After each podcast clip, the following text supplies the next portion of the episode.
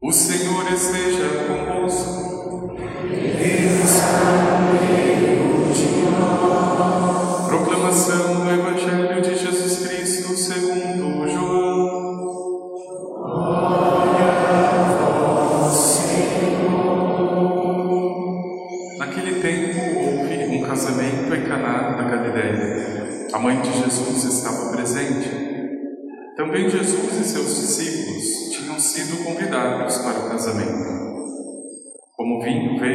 faltar, a mãe de Jesus lhe disse: Eles não têm mais vinho. Jesus respondeu: Mulher, por que dizes isto a mim? Minha hora ainda não chegou. Sua mãe disse aos que estavam servindo: Fazei o que ele vos disser. Estavam seis talhas de pedra colocadas aí para a purificação que os judeus costumam fazer. Em cada uma delas cabiam mais ou menos cem litros. Jesus disse aos que estavam servindo: Enchei as talhas de água. Encheram-nas até a boca. Jesus disse: Agora tirai e levai ao mestre-sala. E eles levaram. O mestre-sala experimentou a água que se tinha transformado em vinho. Ele não sabia de onde vinha, mas os que estavam servindo sabiam, pois eram eles que tinham tirado a água. O mestre-sala chamou então o noivo e lhe disse: Todo mundo serve primeiro o vinho melhor. E quando os convidados já estão embriagados, serve o vinho menos bom. Mas tu guardaste o vinho melhor até agora. Este foi o início dos sinais de Jesus. Ele o realizou em Caná da Galileia e manifestou a sua glória, e seus discípulos creram nele. Palavra da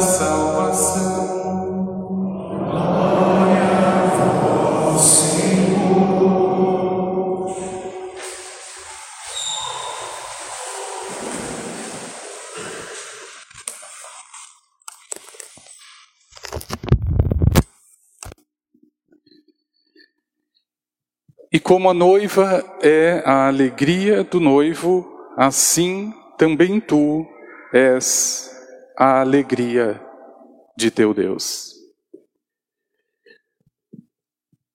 Meu irmão e minha irmã, veja, a alegria de Deus é uma só. É o ser humano. É aquela criatura que foi feita a sua própria imagem e semelhança. Se existe uma alegria para Deus, essa alegria se chama ser humano. Mas isso ainda não basta. É preciso que a alegria do ser humano seja Deus. Porque quando isso não acontece, multiplicam-se as alegrias e esvaziam o ser humano. Quando Deus não é a primeira alegria do ser humano, sobram falsas alegrias. Agora veja, é uma linguagem que o Senhor utiliza já desde o Antigo Testamento para dizer sobre a sua fidelidade e sobre sua alegria com esse povo, que é uma linguagem de núpcias. Veja que bonito, desde o Antigo Testamento, os profetas insistiam que Deus viria para desposar o seu povo. E claro, em cada momento específico da história, o Senhor fez isso. Mas de um modo muito especial e de um modo extraordinário em Jesus Cristo. Por que é que o primeiro milagre do Senhor acontece num casamento? Não é por causa dos noivos. É por causa do noivo, Jesus. Ninguém sabe o nome e sobrenome daqueles, daquele casal. Ninguém sabe.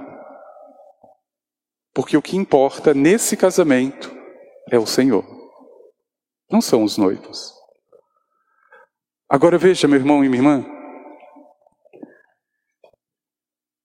É exata, a exata impressão que se tem de um povo que desde o Antigo Testamento é conduzido para o seu Deus e conduzido com amor, mas que não consegue entender isso, não sabe em que altura dar uma resposta digna ao amor de Deus. De um lado da aliança, de um lado do matrimônio, está a fidelidade de Deus, está a bondade de Deus, e do outro está muitas indiferenças. É um povo para sempre marcado pela infidelidade. Veja, todo matrimônio que se preze precisa de duas pessoas. Deus assume, o ser humano não. Agora veja, Assim como a noiva, diz Isaías, é a alegria do noivo, assim também tu és a alegria de Deus. Mas de quem o profeta está falando? Ele está falando daquele povo que já havia saído de um doloroso exílio e agora conseguiu voltar para sua terra. Agora eles vão reconstruir o templo, agora eles vão voltar a duras penas a fidelidade com o Senhor. Veja, meu irmão e minha irmã, hoje esse povo somos cada um de nós.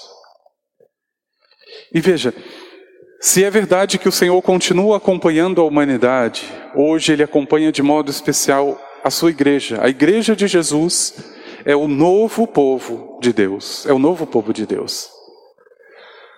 Mas aqui a equação é exatamente a mesma. Não basta que a alegria de Deus seja esse povo, porque é de fato. É preciso que a alegria desse povo seja Deus, não outra coisa. Quando a minha alegria como povo de Deus é o próprio Senhor, pronto, o milagre acontece. Porque a alegria dele sou eu. É o que se pensa de uma verdadeira união entre duas pessoas, não é o pensar em si. Deus sempre se derrama, ele sempre se coloca para o outro, sempre para o outro. Assim como a noiva, que é a alegria do noivo, assim tu és a alegria de teu Deus. Veja, meu irmão e minha irmã, Agora, como ser fiel diante de tanta prova? Como ser fiel como Ele é fiel? Como ser fiel a este esposo diante de tanto sofrimento e de tantas dificuldades? Veja, eu tenho absoluta certeza, esse mundo tão bagunçado do jeito que está, bagunçado a nível moral, bagunçado a nível ético, bagunçado a nível político. É uma confusão. Esse mundo só está de pé porque existem pessoas que ainda amam a Deus. São pessoas escondidas, elas não estão no Big Brother, elas não estão nas manchetes, elas estão escondidas e oferecem sacrifícios, doenças, dores pela salvação do mundo.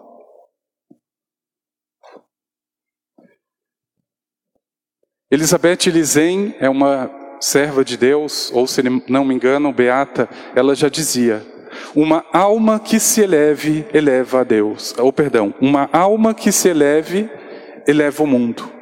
E é verdade. Quando eu me torno uma pessoa mais santa, eu santifico a minha volta. Quando eu me torno uma pessoa mais de Deus, eu consigo mudar o mundo, eu consigo mudar o mundo.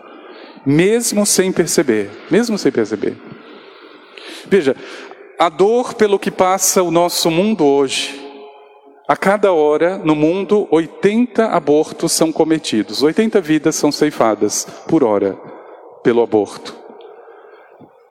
Veja, como reparar, ou melhor, como entender um Deus que ainda insiste nesse ser humano medíocre, assassino? Veja, meu irmão e minha irmã, o Senhor se alegra com este ser humano. É este ser humano que não consegue mais se alegrar com Deus e o caminho que precisa ser feito é exatamente isso. É sair da falsa alegria que hoje me prende e que, como resultado, como produto, é a morte de um inocente. A alegria do mundo consegue, no máximo, matar uma criança, como nós temos feito. Matamos, muitos. Mas aquele que se alegra em Deus morre a si próprio. É ele que se oferece. E veja, é essa a grande transformação, é isso que o mundo precisa, meu irmão, minha irmã, de pessoas, homens e mulheres de carne e osso que se ofereçam, que se ofereçam. Veja, infelizmente nós estamos numa geração muito mole, muito mole. A pessoa não pode pisar no dedo, a pessoa não pode fazer nada que acaba. Veja, é justamente por esse oferecimento e por esse sofri sofrimento escondido e oculto que o mundo se eleva. Esse mundo só está de pé hoje porque existem pessoas, existem almas generosas se oferecendo para Deus. Eu não estou falando de sacerdotes, religiosos, religiosas, também, mas são muitos homens e mulheres lavrando seus campos, cuidando dos seus rebanhos, das suas casas, dos seus filhos, que estão santificando o mundo. E veja, parece que nós não entendemos esta lógica de Deus, simplesmente porque é uma coisa que não atrai tanto à primeira vista. E aí nós preferimos corrigir, preferimos fazer do nosso modo. Quando a pessoa diz, bom, eu não sei o que fazer mais com meu filho, não obedece, não quer fazer nada, não ajuda. Meu irmão, minha irmã, não adianta gritar. Se você ainda não aprendeu, aprenda. Não adianta ficar gritando. Ofereça. Pois hoje eu vou deixar de almoçar. Hoje eu vou deixar de comer isso que eu gostaria que eu quero. Pois hoje eu vou dormir neste chão duro. Vou colocar um lençol, vou deitar no chão. Quantas pessoas não dormem assim, nem por isso morrem? para que esse mundo seja salvo, para que Deus mude o coração das pessoas. Na noite de ontem, de antes de ontem, roubaram todos os fios da comunidade João Batista Scalabrini, da nossa capela. Estamos penando para reformar a capela e da noite para o dia levam tudo. Quanta maldade no coração humano e como é possível mudar este coração, essa maldade? Se oferecendo. Boletim de ocorrência é o mínimo, mas isso não vai mudar absolutamente o coração de ninguém. Veja, é você dizer: Eu vou me sacrificar.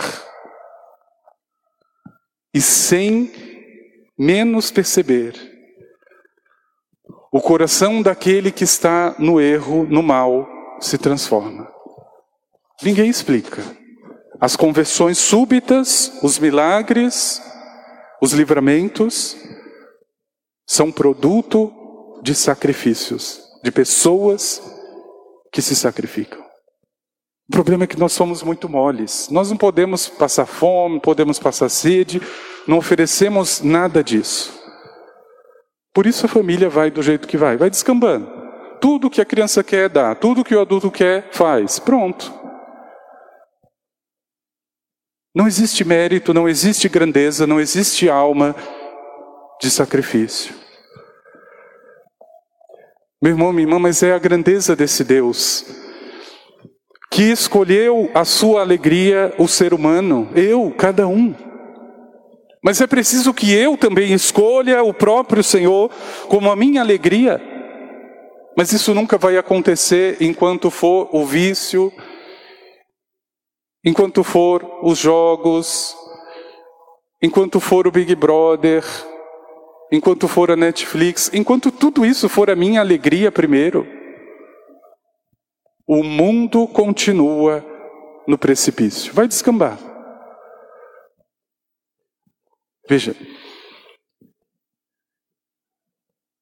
Deus se alegra com o ser humano. E talvez você possa perguntar, mas quando é que Deus se entristece com o ser humano?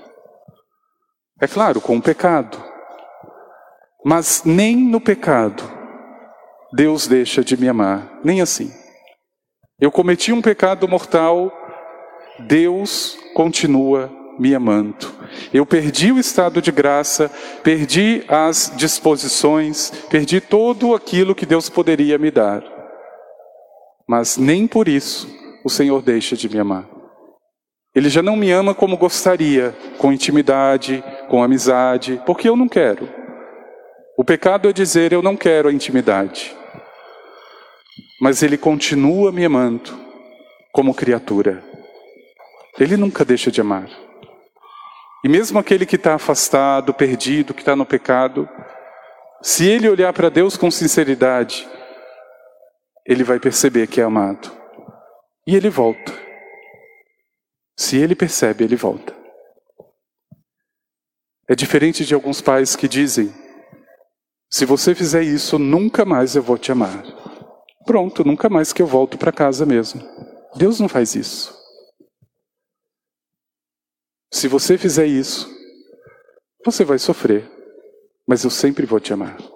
É isso que Deus faz. Meu irmão e minha irmã, é pedindo no coração, com essa mesma certeza de que a alegria do Senhor é o seu povo. Mas que esse povo aprenda qual é a sua verdadeira alegria. Não se perca por estes atalhos, não se perca por tantas falácias. Meu irmão minha irmã, é preciso aprender esta lógica, esta matemática de Deus. Veja, ele se coloca como o noivo do ser humano. Jesus desposa a humanidade. O que significa o vinho? A alegria. O Senhor escolhe esse sinal primeiro para se manifestar, para dizer aquilo que sempre disse. Você é a alegria do teu Deus. Você, povo, você, igreja, você, batizado, é a alegria de Deus. Deus é a sua alegria?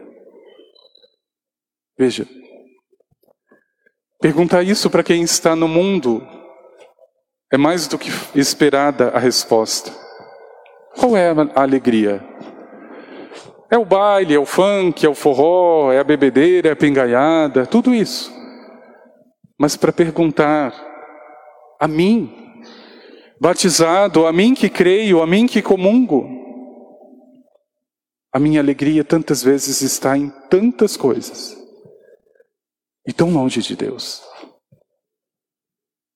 Meu irmão, minha irmã, colocando o teu coração diante dessa luz que é a palavra dele. Veja, o alegrar-se é uma consequência de estar com o Senhor. Não pode ser verdadeira uma alegria longe dele, não pode. Por isso que é muito falso qualquer tipo de situação que diga o ser humano é livre, o ser humano é feliz, o ser humano é melhor sem Deus. É falso. Um autor também dizia que não é possível sacrificar Deus sem ferir o homem de morte. E foi isso que fizeram. Sacrificaram Deus. Da escola, das famílias, de todos os lugares. Por isso o homem está ferido de morte.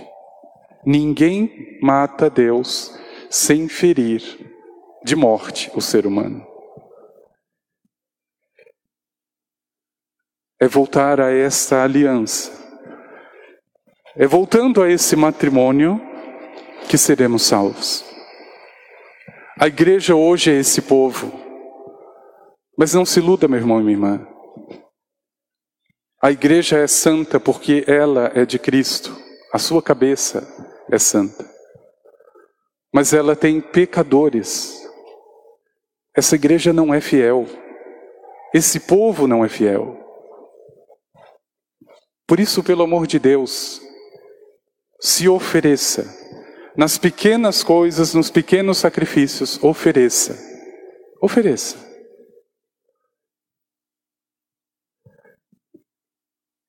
Ninguém nunca descobriu isso. Santa Teresinha nunca encostava, quando estava sentada, o encosto do seu banco. Ela ficava sempre suspensa às costas. É por ti, Senhor. A gente acha que sacrifício é trabalhar 18 horas, é fazer. São pequenas coisas. São gotas de água. Pequeninas. Mas que chegam ao coração de Deus. Aprenda, meu irmão, minha irmã, essa ciência dos santos. Aprendamos juntos. O que você pode oferecer hoje para o Senhor? Um pequeno sacrifício. Veja, isso multiplicado, isso em todos os corações, o que não se alcança para esse mundo, tão perdido. Veja, nessa pequena atitude, nesse pequeno gesto, eu elevo esse mundo. Uma alma que se eleva, eleva o mundo. Não deixe se arrastar, meu irmão e minha irmã. Não deixe se conduzir por coisas baixas, pequenas. Quanta imoralidade, quanta falta de respeito, quantos palavrões, coisas pequenas. Se eleve, Veja, coloque-se diante de Deus como aquilo que você é, a alegria dele. Não seja a alegria do demônio. Assim como a noiva, diz a palavra, é a alegria do noivo, assim tu, batizado, igreja, tu, povo, és a alegria do teu Deus. Que o Senhor, meu irmão e irmã, seja a tua primeira, a maior alegria. As outras são consequência. Primeiro, o Senhor seja a tua alegria. Vamos pedir ao Senhor.